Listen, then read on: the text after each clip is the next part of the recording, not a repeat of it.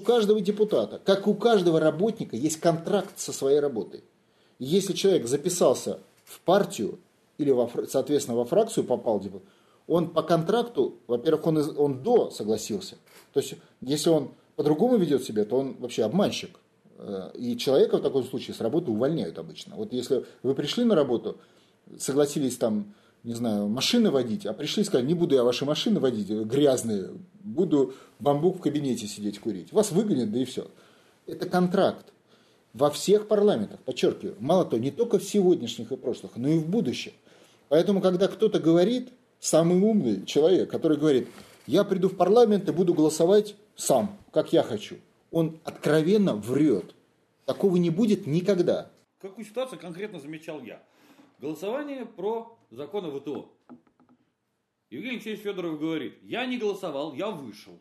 Я ушел там, ну, неважно куда, по каким делам. Вот в этот момент я случайно вышел. Не Все. случайно, а специально. Специально вышел. Они залезают на видеодуму, ну да, там прошло голосование. Да, проголосовали, Думе голосовали. Проголосовала фракция. Проголосовала фракция, в том числе, и там же показывают во фракции, в том числе и Федоров. Фракция, просто как все это работает. Ну то есть это не разговор о политике, это разговор, лекция, разъясняющая технологию работы парламента всего мира во всей исторической перспективе.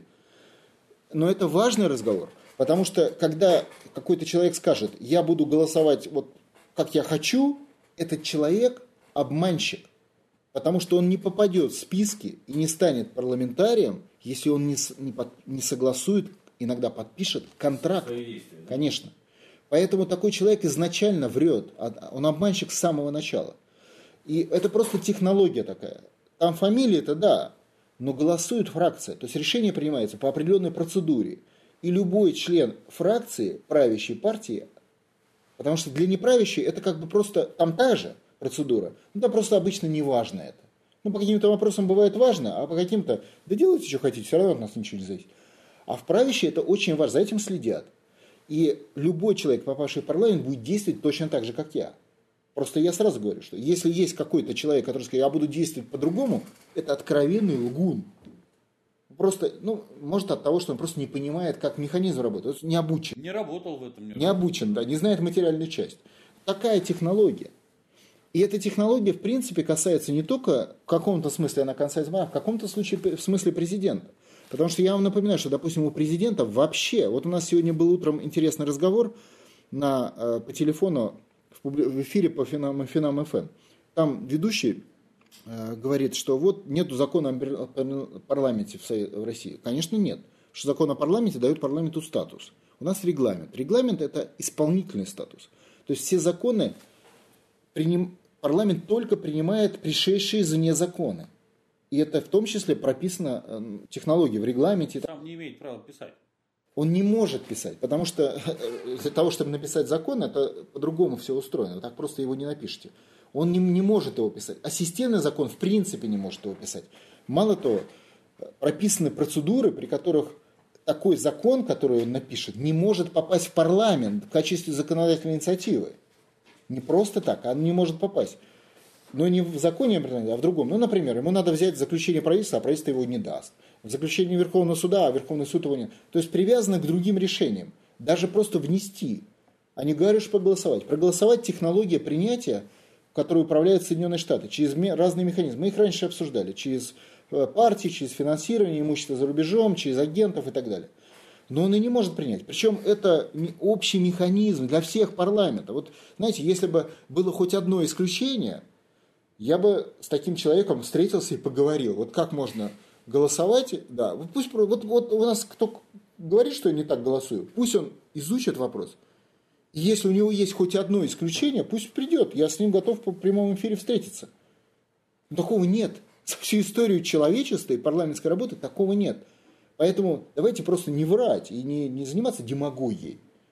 И, и все, что я многие вопросы, если фракция придет, я могу просто не, не прийти. Да? Фракция проголосует без меня. И все равно вас покажут там. Ну, естественно, это автоматически. Но это даже полдела. Главное дело заключается в том, что все законы, которые принимает Государственная Дума в день по 30-40 штук, они все проамериканские. Просто не специалисты выбирают из них какие-то. Ну, там, вы упомянули ВТО, хотя ВТО там отдельная история.